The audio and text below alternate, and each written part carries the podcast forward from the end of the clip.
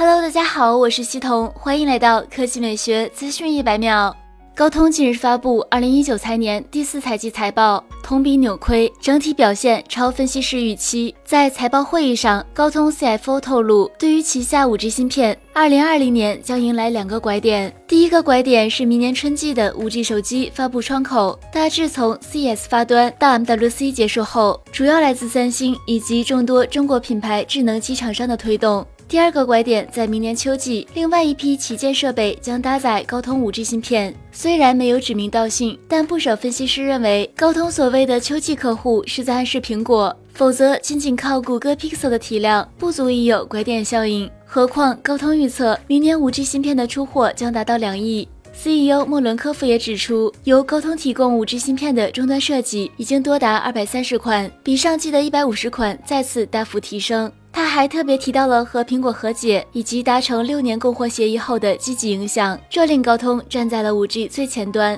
不过，苹果十亿美元收购英特尔基带业务后，也在推进自研基带的步伐。消息称，最快二零二二年开始为 iPhone、iPad 搭载，并逐步降低对高通的依赖。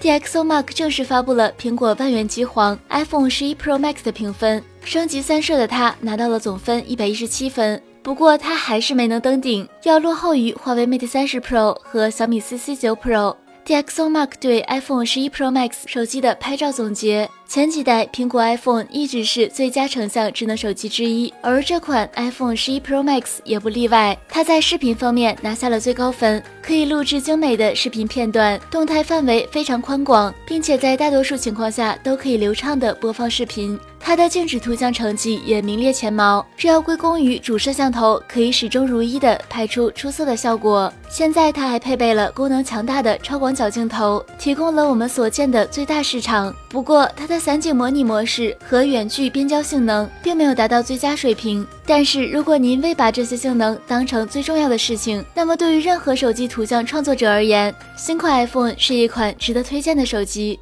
好了，以上就是本期科技美学资讯百秒的全部内容，我们明天再见。